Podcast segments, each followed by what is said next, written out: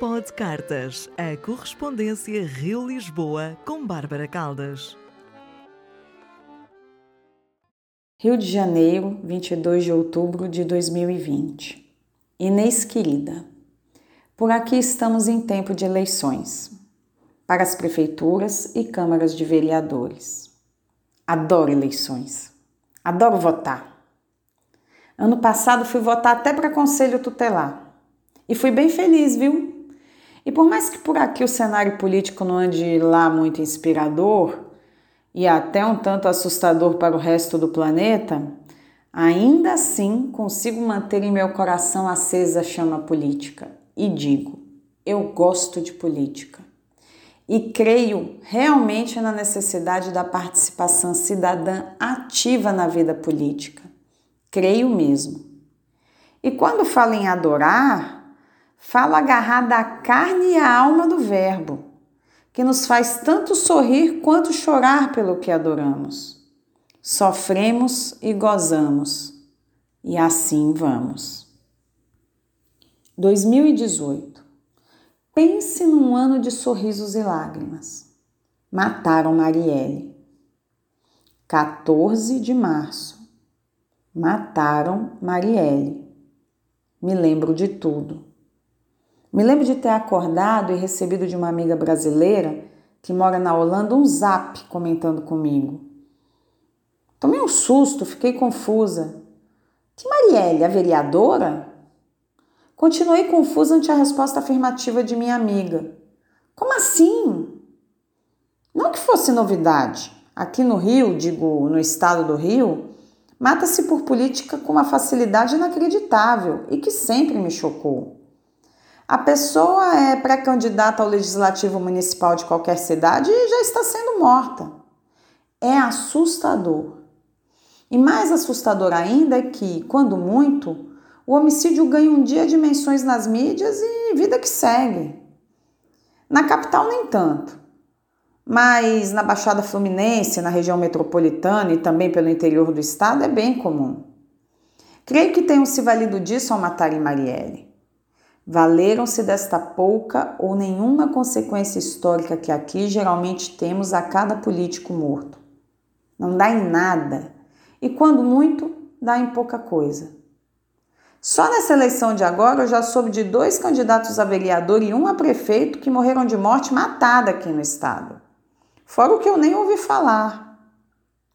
E sim, valeram-se dessa normalidade ao matarem Marielle. Foi em 2018, 14 de março.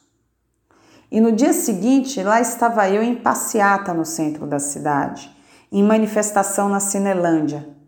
Um ajuntamento de gente, de gente perplexa, de gente comovida, de gente em lágrimas. Um ajuntamento inesperado, robusto, revoltado, um ajuntamento humano. E o que é humano? Se humano é o que ri e chora, na Cinelândia, no dia 15 de março de 2018, choramos. 2018 o ano que não tardará a se imortalizar em nossos livros de história, com professores em sala de aula se desdobrarem para explicar que raio que nos aconteceu, o que foi que nos deu. 2018. Mataram Marielle. Me lembro de tudo.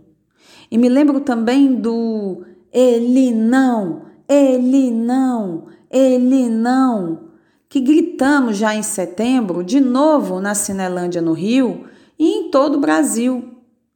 Éramos homens e mulheres, mas éramos muitas, muitas, incontáveis mulheres. Foi lindo. Estávamos com medo não ali que éramos tantas milhares, mas estávamos com medo. Havia um clima estranho, uma violência no ar que nos entrava pelo corpo ao respirar. Eu tinha medo. Medo de, como sempre, como de costume, me manifestar, deixar que o que eu vestisse mostrasse em quem eu iria votar e em qualquer canto ou esquina ver quem por isso viesse a me magoar, me violentar 2018, nos meus então 41 anos, Tal medo nunca antes. 2018 foi o ano de uma fatídica eleição. Mataram Marielle. Ele não. Mas hoje, nesse final de outubro de 2020, eu tô animada. Mesmo com o ele não hoje nos arrumando uma nova apurrinhação. Bem, cada dia tem uma apurrinhação, né? Um devaneio diferente desse senhor que nos desgoverna. Mas eu tô animada. Mesmo com essa dor no ciático, que já sem conseguir ficar mais sentada, me faz deitar na rede e fazer malabarismos para te escrever, viu, senhora? Minha mãe briga, me manda tomar um analgésico, diz que eu pareço gostar de sentir dor. É assim também com as cólicas mensais, que me contorcem a seco, sem nada tomar para me aliviar. Minha mãe quer que eu ceda uma dipirona ou ibuprofeno. Esses mesmos, sabe, que têm sido largamente encontrados nos gelos antárticos? E menina, como foram para lá? Que coisa, né? Nos entupimos de comprimidos ao sinal do menor desconforto e quando colocamos para fora as nossas águas, parecemos dar a descarga como se fosse isso uma espécie de toque de mágica, de alquimia superior que desfaz no éter o que usamos por não aguentarmos qualquer mínima dor. Mas não, aqui no Rio é inacreditável. Temos uma drogaria a cada 100 ou 200 metros. Somos uns hipocondríacos tarados e hipócritas, viciados em rivotril, mas belicosos, rechaçando e combatendo com a devida raiva qualquer iniciativa de legalização da maconha. Minha mãe disse que maconha é bom para minha cólica menstrual. Leu no Doutor Google. Eu, por minha vez, já disse a minha voz que maconha é bom para o glaucoma dela. Li no Jardineiros de Fumaça, é um livro da gaúcha Carol Ben-Simon, uma ficção que se passa na Califórnia. Tá aí, mais uma mulher para eu te estimular a ler. Leiamos mulheres, Inês.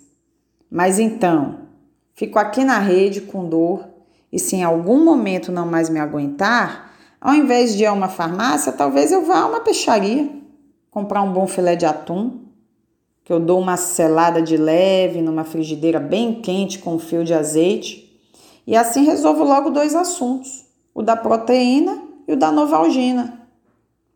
E melhor não pensar se de quebra não vem um antibiótico, né? Ou mesmo um Rivotril. Rivotril ninguém merece. Sou mais o meu vinho. Falando nisso, meu Pinot Noir acabou. Esse sim, talvez fosse de alguma valia para o ciático. Um ciático alcoolizado deve doer menos. E esse aqui que carrego comigo, hoje não está doendo pouco não.